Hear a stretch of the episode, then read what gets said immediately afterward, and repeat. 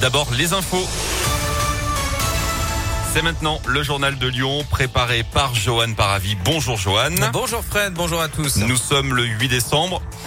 Mon petit doigt me dit que on va parler de la fête des Lumières. Ah bah, votre petit doigt a raison. C'est le jour J, effectivement. Après deux ans d'attente, la fête des Lumières fait son grand retour à Lyon. Top départ à 19h. 31 animations prévues dans 27 lieux différents jusqu'à samedi. Rendez-vous en presqu'île dans le Vieux-Lyon, au parc de la Tête d'Or ou encore au parc Blandan. Une fête très encadrée au niveau sanitaire, de la sécurité avec le port du masque obligatoire partout, le pass sanitaire dans les endroits clos, interdiction de manger ou de boire dans les rues de la presqu'île aux abords de la Tête d'Or et du parc Blandan. Au total, 200 policiers et près de 500 agents de sécurité seront mobilisés chaque soir. À noter que les TCL sont gratuits aujourd'hui. Ce sera à partir de 16h et jusqu'à la fin du service. 8 décembre oblige.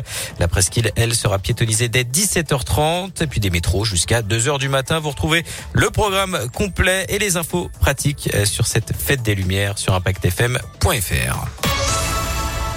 L'actualité, c'est également le plan blanc, désormais activé dans tous les établissements de santé de la région. Une demande ce matin de l'Agence régionale de santé face à l'accélération de la circulation du virus. Les précisions avec vous, Valentin Chenard. Oui, plusieurs régions ont fait ce choix ces derniers jours. C'est le cas désormais en Auvergne-Rhône-Alpes où plus de 1500 patients étaient hospitalisés hier, dont 275 en soins critiques. Des chiffres qui continuent de grimper. Le directeur général de l'Agence régionale de santé a donc voulu anticiper pour renforcer notamment les moyens en lit de réanimation. Concrètement, des opérations non urgentes vont donc être déprogrammées comme lors de précédentes vagues du Covid, excepté les activités de chirurgie de greffe ou liées au cancer. Même chose pour les maladies chroniques. L'activation de ce plan blanc prend effet immédiatement. Le dispositif sera maintenu au moins jusqu'au 3 janvier avec une réévaluation fin décembre.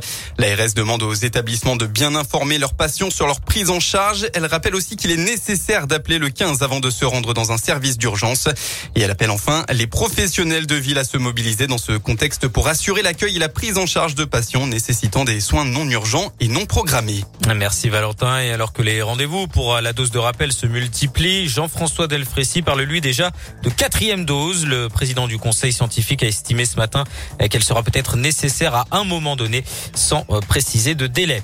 Emmanuel Macron est en visite dans la région aujourd'hui. Le chef de l'État se rend à Vichy cet après-midi dans l'Allier. Emmanuel Macron qui a mis en garde ce matin contre toute manipulation de l'histoire en référence au passé de la ville qui a abrité le gouvernement collaborationniste du maréchal Pétain pendant la Seconde Guerre mondiale.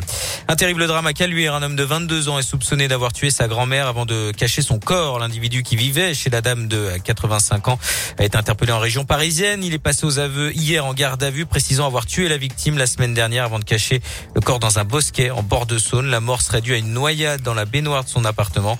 Le suspect n'a pas donné de mobile. Il pourrait être lié à des problèmes de la vie quotidienne et des histoires d'argent. Une enquête est ouverte pour homicide involontaire, plutôt volontaire.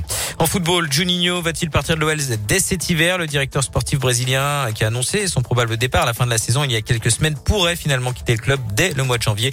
D'après l'équipe, en attendant, l'OL attend le verdict de la commission de discipline de la LFP qui doit statuer aujourd'hui dans le dossier OL-OM. Rappelons qu'un spectateur avait jeté une bouteille d'eau sur Dimitri Payet. Le club lyonnais risque de lourdes sanctions pouvant aller jusqu'à des retraits de points. Eh ben merci Joanne pour toutes ces infos. On continue à parler